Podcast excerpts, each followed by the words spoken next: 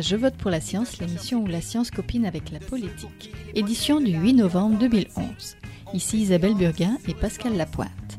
Cette semaine, l'université est-elle une compagnie? Bonjour Pascal. Bonjour Isabelle. Alors tout d'abord dans les capsules cette semaine, parmi d'autres actualités qui ont retenu notre attention l'été dernier, il y a les pipelines. Un projet de pipeline de 2700 km qui doit relier l'Alberta au Texas et sur lequel l'Alberta fonde beaucoup d'espoir. Il fait face à une très vive opposition aux États-Unis. Il y a eu des manifestations devant la Maison-Blanche qui ont donné lieu à des arrestations. Il y a eu des éditorialistes qui se sont prononcés contre et les écologistes se sont mobilisés comme on les a rarement vus se mobiliser. Le pipeline Keystone n'attend plus que l'approbation du gouvernement américain. Or, celle-ci devait à l'origine venir ces jours-ci, mais la semaine dernière, le président Obama laissait entendre pour la première fois que la décision pourrait prendre plusieurs mois. Il faut dire que d'autres pipelines ont donné des cartouches aux écologistes. Beaucoup de reportages ont signalé des fuites de pétrole. Or, le pipeline Keystone passerait aux États-Unis par des terres agricoles et au-dessus de nappes phréatiques. Et ajoutez à ça qu'il transporterait du pétrole issu des sables bitumineux, et l'image des sables bitumineux est plutôt écorchée par les temps qui courent. En Alberta, l'industrie commence à s'inquiéter. Parce que si l'Alberta veut continuer d'augmenter ses exportations de pétrole, il lui faut de nouveaux pipelines. Pas de pipelines, pas de pétrole. Chez nous, pendant ce temps, trois films québécois qui viennent de sortir abordent chacun les thèmes de l'énergie et de l'environnement. Pourtant, pour deux de ces trois documentaires, le sujet n'est pas du tout l'environnement.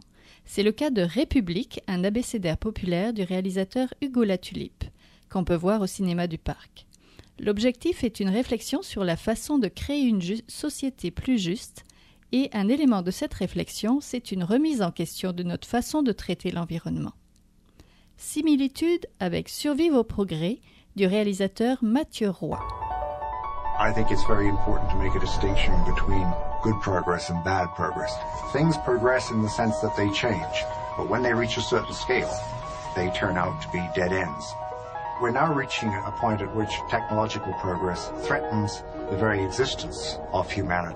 Survivre au progrès vient lui aussi d'arriver sur nos écrans. Lui aussi réfléchit sur notre société, pas juste le Québec, mais notre civilisation du progrès et de la croissance à tout prix, même si ce prix doit être la destruction des écosystèmes. Et le troisième film, vous en avez tous entendu parler, c'est True Story de Richard Desjardins sur l'exploitation minière. Trois documentaires simultanés, trois regards sur l'environnement, mais où l'environnement est imbriqué dans une réflexion sociale plus large. Et en terminant, si vous connaissez quelqu'un qui a intérêt à se mettre à jour sur les politiques de la science ou sur la façon dont la science pourrait influencer les futurs politiciens, le troisième congrès canadien sur les politiques scientifiques aura lieu les 17 et 18 novembre à Ottawa. Nous avions assisté aux deux premières éditions, celle de l'an dernier qui avait lieu à Montréal. On aura l'occasion de vous reparler du congrès de cette année. En attendant, vous trouverez un lien vers ce congrès dans la section Je vote pour la science du site de l'agence Science Presse.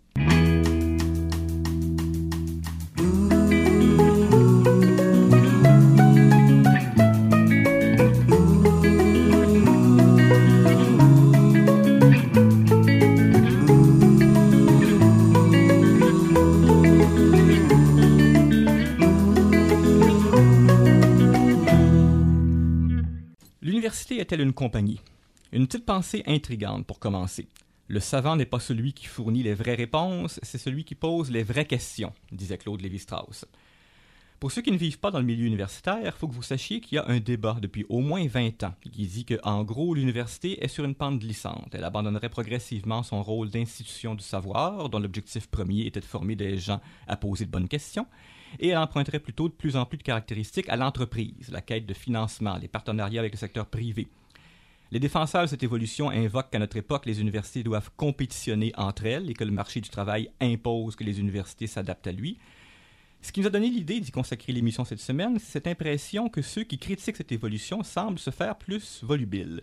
Le sociologue ontarien Anton Allahar publiait le printemps dernier Lowering Higher Education, où il écrit en gros que les gouvernements se désengagent de la responsabilité du financement de l'éducation supérieure, alors que les universités se transformeraient en usines à diplôme. Normand Baillargeon de l'UQAM a publié Je ne suis pas une PME, plaidoyer pour une université publique. Et le dernier né, Université Inc., vient tout juste de paraître aux éditions Luxe, coécrit par Éric Martin et Maxime Ouellette. Maxime Ouellette est avec nous en studio. Bonjour Maxime. Bonjour. Il est professeur au collège Lionel Groux et détient un doctorat en sciences politiques, en études politiques. Pour camper le décor, M. Wallet, il est peut-être important de dire que cette évolution, elle vous inquiète d'autant plus que les étudiants eux-mêmes semblent avoir assimilé dans leur discours. Comment voit-il l'université aujourd'hui? C'est-à-dire les étudiants? Oui. Euh, ben, je crois que les, les, camps sont partagés, mais je pense que de plus en plus, euh, ils ont intériorisé, chez certains du moins, euh, le discours dominant, qui est celui de dire que l'éducation, c'est un investissement individuel, c'est-à-dire dans son capital humain. Euh, c'est l'argument qui est souvent mobilisé par euh, les politiciens pour justifier la hausse des frais de scolarité. C'est-à-dire en disant, comme c'est un investissement individuel, il est normal que vous payiez davantage pour vos frais de scolarité, puisque au bout du compte, vous allez obtenir un plus gros salaire. Hein. Euh, mais ça, c'est dangereux dans la mesure où ça implique une nouvelle conception du savoir, de la connaissance puis de l'éducation. Hein, qui historiquement euh, était celle de la transmission d'un patrimoine, euh, d'une culture, puis qui faisait en sorte que ben, on concevait l'éducation, la connaissance puis le savoir comme un bien commun, un bien public. Hein. Là, ce qui se passe à l'heure actuelle, euh, en fait, c'est qu'on rattrape euh, les, transformations du système d'éducation qu'on observe dans le monde anglo-saxon. Hein. Le Québec, on le sait, euh, faisait un peu figure de, de, de, mouton noir dans la mesure où ils n'avaient pas suivi, pas suivi ce modèle-là. C'est ça qu'on essaie de mettre en place à l'heure actuelle. Euh, c'est dangereux dans la mesure où ça institue un rapport euh, commercial, instrumental à la connaissance. Euh, donc, dans ce contexte-là, les étudiants se conçoivent comme des entrepreneurs d'eux-mêmes hein, qui vont aller acheter des connaissances, des savoirs qui vont être strictement utiles dans, à court terme au marché du travail. Hein. Si vous êtes un instant, à vos côtés, on a Mme Michel Brochu, euh, qui est de la Faculté de médecine de l'Université de Montréal, où elle dirige le département de physiologie. Madame Brochu, les auteurs de ces critiques-là proviennent souvent des sciences sociales. Monsieur Ouellet, son co-auteur Éric Martin ont étudié en sciences politiques. Anton Allard, que je mentionnais tantôt, est sociologue, tout comme son collègue de l'UCAM, Yves Gingras. Vous, vous venez des sciences. Cette évolution de l'université ou de la perception qu'en ont les étudiants dont on parle, est-ce qu'on sent ça aussi dans votre domaine? Oui, on sent ça aussi, et juste qu'on réalise le changement de nomination. Avant, on avait un étudiant. Donc, un étudiant, ça étudiait pour apprendre, pour améliorer ses connaissances. Maintenant, on a une clientèle étudiante. Donc, le client, il doit être satisfait.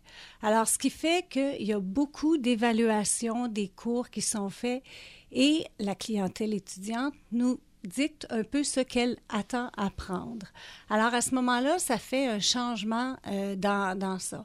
On nous demande aussi euh, de faire un transfert de connaissances. Donc il y, a toutes sortes, on le sent aussi chez nous. Euh, il y a une valorisation aussi de, la propriété intellectuelle et donc ça fait beaucoup comme une entreprise qui est là et ça inquiète aussi les professeurs parce que quand on parle de rendement financier, c'est difficile d'évaluer. On donne une formation et notre mission principale, c'est l'enseignement et la recherche. La recherche, c'est pour améliorer les connaissances. Et ça, ben, ça rapporte pas tout de suite. Cette notion de clientèle est intéressante et en même temps inquiétante parce que je lisais dans, dans le livre de, de M. Euh, puis c'est pas la première fois qu'on entend ça, que l'étudiant va avoir comme prétexte de dire j'ai payé, donc j'ai droit à une bonne note. Il y a même une allusion à des études américaines qui diraient qu'on peut trouver une corrélation entre une certaine hausse des notes moyennes et la hausse des frais de scolarité. Il faut peut-être élaborer un peu là-dessus? Oui, ben, c'est ce qu'on a remarqué aux États-Unis notamment, où les frais de scolarité ont quadruplé depuis une trentaine d'années. Puis les études ont montré qu'effectivement, la note moyenne était de C hein, dans les années 70. À l'heure actuelle, euh, cette note-là est de A. Hein. Puis on explique ce phénomène-là simplement par le fait qu'on a institué une logique marchande dans, euh, euh, dans les universités américaines. donc les universités doivent se compétitionner pour aller rechercher le plus possible d'étudiants. à ce moment-là, comme ils ont payé, hein, ils veulent avoir un bon retour sur leur investissement, c'est-à-dire ils veulent avoir des bonnes notes. Euh, est-ce que ça veut dire qu'ils travaillent plus? On peut se questionner parce que justement, vous avez souligné certains, euh, euh, certaines études qui montrent que, ben, attention, on est en train de faire des usines, des usines à diplômes. Donc, la qualité de l'enseignement, pas tant la qualité, mais que la qualité des diplômes n'augmente pas et pas nécessairement améliorée du fait qu'on paye davantage. Ça, c'est l'argument économiciste, mais qui, dans la réalité, ne tient pas vraiment. cette pression sur les notes à la hausse, est-ce qu'on la sent chez vous aussi, en médecine, par exemple? Euh, ben, évidemment, ceux qui rentrent en médecine ont déjà des notes très élevées quand ils rentrent parce qu'il y a une cote qui est là. Euh, et ce sont des gens qui finissent. Alors, ceux qui rentrent à la faculté de médecine, euh, ils finissent comme Mhm, oui. pour être médecin. Mais par contre, dans d'autres programmes, euh, biochimie ou physiologie, ou, euh, moi, je sens pas cette pression qu'il faut donner des notes élevées dues au paiement, mais peut-être dues à l'évaluation aussi. Euh, des fois, euh, si euh, l'évaluation des professeurs est faite après un examen, on va voir que l'évaluation est moins bonne. Et ça, mais ça fait partie de, des dossiers de promotion. Donc ça, c'est un peu inquiétant. Euh, à ce Une grosse, une grosse partie de votre livre porte précisément sur les frais de scolarité, Oui. puis il y a une autre dimension qui est celle de la recherche auquel euh, il est important de toucher. Vous contestez, bon, vous contestez l'idée que l'évolution des frais de scolarité soit inévitable, mais surtout vous dites que jusqu'ici cette hausse a presque uniquement servi à, financer la recherche au détriment de la qualité de l'enseignement. Vous pouvez être plus précis ce que, ce Ben, que vous entendez là-dessus? Ouais, c'est-à-dire que euh, on essaie de remettre ça dans le contexte global, c'est-à-dire d'une transformation de la finalité puis de la mission de l'université. Euh, on pourrait dire que ce phénomène-là, on l'observe depuis euh, quoi, les années 80, euh, principalement aux États-Unis, où suite à la crise économique, on- les Américains décident de, relancer leur économie à partir essentiellement de deux, pôles institutionnels. Le premier, c'est la commercialisation du savoir, c'est-à-dire on rend possible, à partir d'une loi qui s'appelle le Bayh-Dole Act, qui dit en gros, on peut commercialiser de la recherche financée publiquement. Donc, à partir de ça, les, euh, Américains vont dire, bon, voici, euh, on est en train de transformer la mission de l'université, le sens même du savoir. Donc, on transforme les universités en entreprises à ce moment-là. Euh, donc, les budgets des universités vont, vont augmenter, mais essentiellement, puis principalement, à de la recherche qui est dédiée à ce qu'on va appeler l'économie du savoir, c'est-à-dire à faire des brevets. Hein. Euh, c'est ce qu'on observe dans les universités américaines, donc la fonction de recherche. Euh, puis ici, il faut faire attention, je ne suis pas nécessairement contre la recherche, mais c'est quel type de recherche dont on parle ici. Euh, puis en grande partie, ben, le problème derrière ça, c'est qu'on privatise un bien public, un bien commun. hein, de la recherche financée publiquement qui va servir à des profits privés, puis qui va générer, puisque c'est ce qu'on a observé notamment dans les universités américaines, une augmentation de la bureaucratie, des coûts administratifs. hein. Cette logique commerciale-là ne sert pas nécessairement à l'enseignement. hein. Euh, puis selon moi, le débat, puis c'est un peu la volonté du, livre, c'est de, lancer un débat dans la mesure où on se questionne de plus en plus justement sur, euh, bon, ce qu'on fait avec nos ressources naturelles. Ben, on devrait peut-être étendre ce débat-là à, à la connaissance et au savoir qui sont aussi un bien public, un bien commun. Madame Brossu Ben, euh, je suis dans un département qui est de deuxième et troisième cycle. Nous n'avons pas de premier cycle. Donc, évidemment, nous, c'est la recherche. Et on ne sent pas, euh, chez les professeurs, tout ça, un désir de commercialiser, même si euh, quelquefois on nous demande des transferts de connaissances, on ne sent pas ce désir-là. Et la recherche, euh, c'est subventionné par des organismes subventionnaires. Donc, nos professeurs appliquent à des demandes de bourse et dans les années 70, c'était peut-être 75 qui étaient subventionnés. Maintenant, les concours, c'est en bas de 20% donc c'est 17 Et ça ne veut pas dire qu'il y a seulement un professeur sur cinq qui, a un projet intéressant, mais c'est qu'il y a eu une diversité de programmes et il y a eu des commandes aussi. Euh, donc, ça change là, la, la vue de la recherche, mais c'est pas nécessairement la commercialisation et je pense pas que c'est l'endroit où ça doit être fait. Nous, on est là pour faire avancer les connaissances, donc il y a beaucoup de recherches fondamentales qui sont faites là. Et ces subventions-là servent à payer nos étudiants aussi, parce que les étudiants qui sont à la maîtrise ou au doctorat, il y a un engagement financier qui est pris. Donc, s'ils n'ont pas de bourse qui vient de l'extérieur, nos subventions de recherche servent à payer ces gens-là. J'ai vu dans le livre aussi, les, frais indirects. Ben, le 15% sert à payer parce qu'en deçà de la subvention qu'on obtient, il y a un 15% qui est versé à l'université et qui doit servir de payer euh, les, les frais indirects, donc électricité, chauffage, euh, tout ça. Monsieur Ouellet, est-ce qu'il y a un pont qui peut être jeté entre euh, cette position-là et celle des gens qui critiqueraient, qui seraient moins critiques face à l'évolution des universités? Est-ce qu'autrement dit, il y a un type de partenariat université-entreprise que vous juriez acceptable? Ben, en fait, euh, c'est que le danger derrière tout ça, c'est de transformer euh, la mission, la finalité de l'université, de la recherche, de la connaissance. Euh, puis il faut, faut, comprendre ça, c'est un peu ce qu'on essaie de faire dans, dans le bouquin, c'est de montrer qu'on a, à partir des années 80, transformé ce qu'était la recherche. C'est un modèle après les années, après la, à l'après-guerre, on appelait de l'open science, la recherche libre. La recherche libre parce que ben, c'est fondé sur l'idée que plus on diffuse la connaissance puis du savoir, plus on est en mesure de l'accumuler. Puis là, si on dit que la nouvelle manière de faire du profit, c'est à partir des brevets, ben, c'est qu'on limite son accès. Hein? Euh, limite, limiter son accès pour pouvoir lui accoler un prix. C'est le contraire de la connaissance puis du savoir, parce que lorsque euh, je, je je fais une découverte, je la partage aux autres, bien, on rend possible une diffusion, euh, puis une augmentation, une amélioration des connaissances, une valorisation, mais au sens non économique de la connaissance. Donc, les partenariats publics-privés, bien, ce qu'ils visent à faire, c'est de restreindre hein, de restreindre la, diffusion de cette connaissance-là. Euh, alors, selon moi, le modèle ancien, parce que celui qui était de l'open science, ben, est davantage euh, bénéfique du point de vue euh, de l'augmentation de l'amélioration de la connaissance. Mais ces partenariats-là, il n'est même pas possible de les baliser, les normaliser, les encadrer? Ben, en fait, ce que je dirais, moi, euh, la connaissance, lorsqu'on la laisse libre, elle va servir, elle peut percoler par la suite.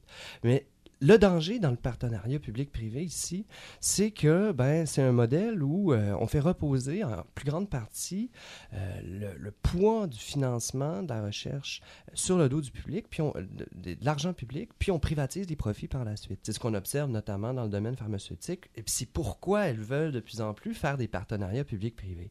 Euh, là, à ce moment-là, je pense qu'il devrait y avoir un débat. Hein. C'est-à-dire, OK, on peut peut-être en faire, mais qu'en est-il du partage des profits? Hein? Je pense que ce débat-là n'est pas fait. Puis si on regarde les statistiques, euh, notamment dans le monde anglo-saxon, sur ce nouveau modèle-là qu'on veut mettre en place de, commercialisation de la recherche financée publiquement, mais les universités euh, en profitent très peu.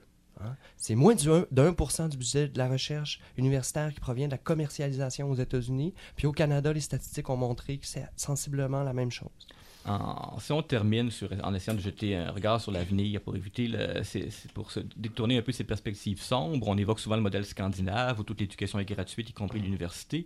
Comme il est peu probable que le Québec fasse ce genre de virage-là du jour au lendemain, je m'adresse à tous les deux. Qu'est-ce que vous, qu'est-ce que vous suggéreriez comme premier pas, comme première manœuvre à faire pour éviter l'impasse vers laquelle on semble parfois se diriger? quelle est la mission, quel est le rôle des, universités, euh, quelle est euh, euh, sauver l'idée, hein, les universités doivent servir à faire de la recherche, doivent servir à faire de l'enseignement, de l'enseignement, mais essayer de, départager clairement quelles sont les missions de l'un et de l'autre pour faire en sorte qu'un ne, mange pas, ne grève pas le budget de l'autre. Vous, Madame Brochu, pour terminer, si vous aviez une proposition, une ben, façon en fait, je voudrais juste faire une nuance pour l'enseignement, c'est que quand les étudiants font de la recherche, ça fait partie de l'enseignement. Donc, il y, a il y, a une subvention qui vient pour leur formation en recherche, donc pour les habituer à réfléchir, à poser des questions. Et le financement des industries ou des compagnies peut être intéressant dans un certain domaine. Et à la faculté de médecine, il y en a un, c'est CAE, qui a une collaboration où ils viennent, euh, ils, mettent au point des, des, euh, des, mannequins pour que les futurs médecins se pratiquent là-dessus. Et ça, c'est un avantage parce qu'il y a un ingénieur qui est là, qui essaye, qui est payé par CAE, qui essaye de comprendre les besoins, tout ça, et c'est vraiment dans le but formatif. Donc, il y a des bonnes choses qui existent, mais je pense aussi qu'il va falloir avoir une réflexion. Est-ce qu'on doit absolument commercialiser ou pas? Je vois plutôt des ententes avec les industries de cette façon-là, ou pour aider à la formation euh, de nos étudiants. Des ententes pour aider à la formation plutôt que nécessairement euh, aller vers la commercialisation. C'est ça. Alors, Maxime Ouellette, je rappelle, vous êtes auteur de Université Inc., qui est paru aux éditions Luxe, et Michel Brochu de la Faculté de médecine de l'Université de Montréal. Je vous remercie tous les deux. Merci. Merci. Au retour, Yves Gingras de l'UCAM ajoute sa perspective de sociologue et d'historien à ce débat. Mais avant, on écoute un peu de Paul Pichet, dont la chanson Arrêtée a été choisie pour illustrer un vidéo sur les occupants du square Victoria.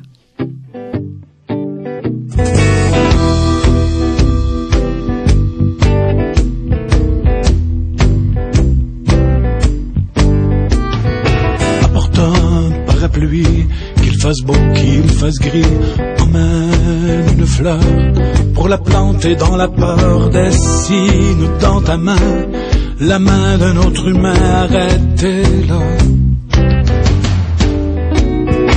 On oppose au grand bruit la grandeur du silence, l'enfer au paradis, au savoir l'ignorance, au mensonge à l'abus. Il y a le pouvoir de la rue, arrêtez-la. Nos mains contre la haine, il y a trop de haine. Arrêtez ce refrain et nos mains soulèveront autre chose qu'un tombeau, pas plus grand qu'un berceau, les délires millionnaires et des bombes incendiaires. Arrêtez-la. Ta voix, ton choix, ta main, ta main avec la mienne, ta voix avec moi, rien.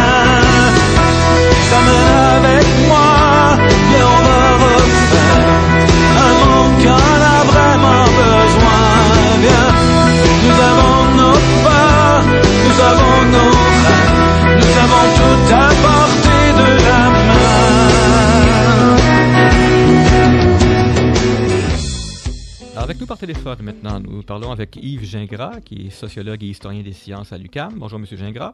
Bonjour. Alors, M. Gingras, on vous a demandé d'intervenir parce que vous êtes peut-être un des rares qui a eu le temps de parcourir tous ces livres. Une tour de papier d'Anton Allard, Université Inc., dont on parlait à l'instant de Maxime Ouellette et Éric Bertrand, et l'opus de Normand Baillargeon, Je ne suis pas une PME, un plaidoyer pour une université publique. Si vous nous disiez d'abord ce que vous avez pensé de ces lectures-là et si vous aviez peut-être des recommandations à faire à un lectorat qui serait moins initié que vous à ces, à ces réflexions.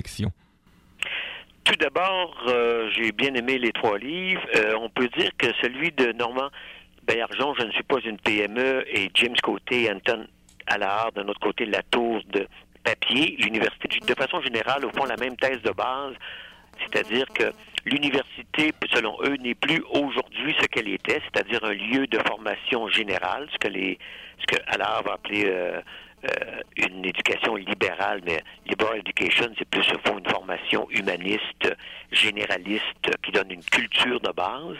Et il, il pense qu'actuellement, l'université est transformée, au fond, en, en, en, une professionnalisation. Le troisième livre, Université Inc., des mythes sur la hausse des frais de scolarité et l'économie du savoir, c'est un petit livre très intéressant parce qu'il démontre les discours dominants actuellement veulent démontrer que finalement, il n'y a pas vraiment de preuves. Donc, il y a un discours néolibéral qui tend à nous dire que le, le revenu qu'on obtient de l'université, au fond, c'est un revenu privé, et qu'à ce moment-là, si on a un, un revenu privé, on devrait payer sa part. Et tout ça, c'est fondé, au fond, sur l'idée que les gens plus riches, euh, ou, plutôt, les gens plus pauvres subventionnent les gens plus riches parce que c'est les gens plus riches qui vont le plus souvent à l'université. D'ailleurs, la faiblesse, à mon avis, du livre de Martin et Wallet, c'est d'avoir pas utilisé suffisamment les, les données qu'on a pour montrer que ça, c'est faux. Il y a une belle étude qui a été faite pour l'Ontario de Hugh McKenzie en 2005, qui a été faite pour la Confédération des professeurs de l'Association des professeurs d'université de l'Ontario, qui montre qu'au contraire, lorsqu'on regarde la proportion des étudiants universitaires en fonction du quartile des revenus des parents, on voit très clairement que c'est bien une subvention des taxes des riches vers les pauvres, parce que, par exemple, dans le quartile des gens à moindre revenu, 16% vont à l'université, mais ils représentent 8% des taxes, alors que dans le quartier le plus élevé, bien sûr, 37% vont à l'université, mais le quartier des taxes représente 47% Donc, ça prouve, avec les chiffres, des revenus et des pourcentages qui vont à l'université, qu'effectivement, le système de taxation, d'impôts est la meilleure façon de redistribuer, y compris pour l'accès à l'éducation. C'est un point faible qu'ils auraient dû inclure parce que c'est des données qui sont faites pour l'Ontario, mais je suis certain que ces données-là nous donneraient quelque chose d'assez similaire pour euh, le Québec. Un élément qui est on, on livre la tour de papier, je dois dire que c'est un livre à lire, mais qui en un sens est un peu déprimant, parce qu'il nous montre très bien que depuis en gros le milieu des années 90, euh, on veut que tout le monde aille à l'université et on laisse accéder à l'université d'après les auteurs, n'importe quel professeur d'université, et j'en suis un, peut confirmer. On laisse entrer à l'université des gens qui n'ont pas les prérequis, et ce qui veut dire que l'université se transforme de plus en plus en gros cégep, et on doit donc diminuer, et on voit aussi une augmentation des notes. Il y a aux États-Unis au Canada anglais euh, une augmentation des notes. Normalement, il y avait pas plus que 40% des étudiants qui avaient A ou, A ou B, et maintenant, cette inflation des notes est montée jusqu'à 60% des étudiants qui ont A ou B, ce qui est, ce qui est difficile à croire si on pense sérieusement que les gens sont de moins en moins euh, bien euh, formés. Donc, c'est un livre qui est un peu déprimant, mais qui correspond, je pense, à une réalité. C'est que l'université d'aujourd'hui est une université très professionnelle euh, qui laisse moins de place, sauf pour une minorité de, de gens convaincus, à une pensée beaucoup plus critique, beaucoup plus fondamentale. Oui, on disait une usine à diplôme d'ailleurs tout à l'heure, ce qui pose, ce qui m'amène à une dernière question. je la posais tantôt aux invités aussi. Euh, quelle piste de solution est-ce qu'on On invoque souvent les pays scandinaves comme modèle parce qu'ils ont fait le choix d'une éducation gratuite, y compris à l'université. Euh, considérant que c'est pas au Québec qu'on va avoir un virage comme ça du jour au lendemain, qu'est-ce que vous entrevoyez comme, comme, comme premier virage, comme premier pas pour éviter aux universités puis aux étudiants d'aller frapper un mur? Bon, là, il y a plusieurs étapes, mais une qui est celle qui est dominante, c'est de tenir un discours très clair contre les discours de certains économistes qui, sans aucun chiffre, viennent toujours nous dire que euh, l'impôt n'est pas la solution, qu'il faut que les gens paient directement. On veut privatiser le système d'éducation en augmentant les frais de scolarité.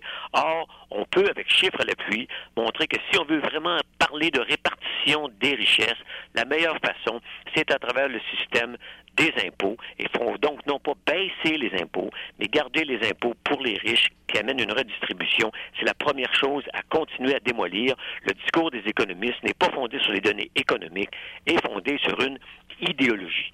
L'autre question qui est différente, c'est le, le niveau de professionnalisation. On peut se demander si un certain nombre de programmes, surtout dans des domaines professionnels comme les sciences de la gestion, sont de niveau universitaire ou sont de niveau d'école, d'école technique supérieure qui était avant à l'extérieur des universités. Il faut, rappeler qu'avant la fin des années 60, on avait des écoles normales qui étaient indépendantes des universités et qui formaient des professeurs pour le niveau primaire et secondaire. Leur intégration à l'université n'a pas eu que des bons effets, a eu des effets pervers euh, sur lesquels on pourrait se pencher, mais ce serait trop radical de vouloir sortir les facultés de sciences d'éducation des universités et de recréer des écoles normales pour qu'elles soient beaucoup plus liées à l'enseignement primaire et, secondaire. C'est trop tard. Donc, il y a peu de choses qu'on peut faire, je pense, étant donné les contraintes actuelles. Monsieur Gingras, je vous remercie de cette contribution. Yves Gingras, sociologue et historien des sciences à l'UCAM. C'est tout pour cette semaine et on en profite pour vous signaler que Radio Centre-Ville, grâce à qui cette émission est possible, est en période de radioton du 7 au 13 novembre. C'est grâce à vos dons que des émissions comme celle-ci peuvent être diffusées. Vous pouvez contribuer cette semaine par Internet au www.radiocentreville.com ou en appelant au 514-495-2597.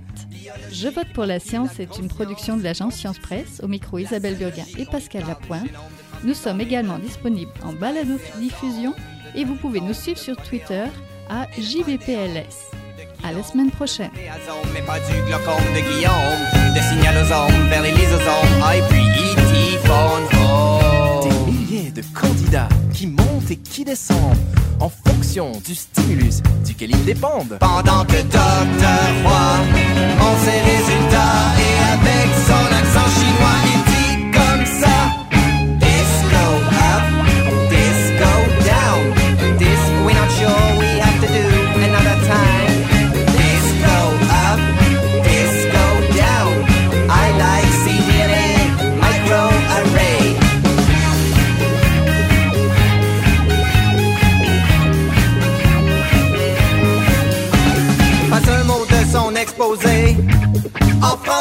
même chose depuis qu'il est engagé. Oh yeah.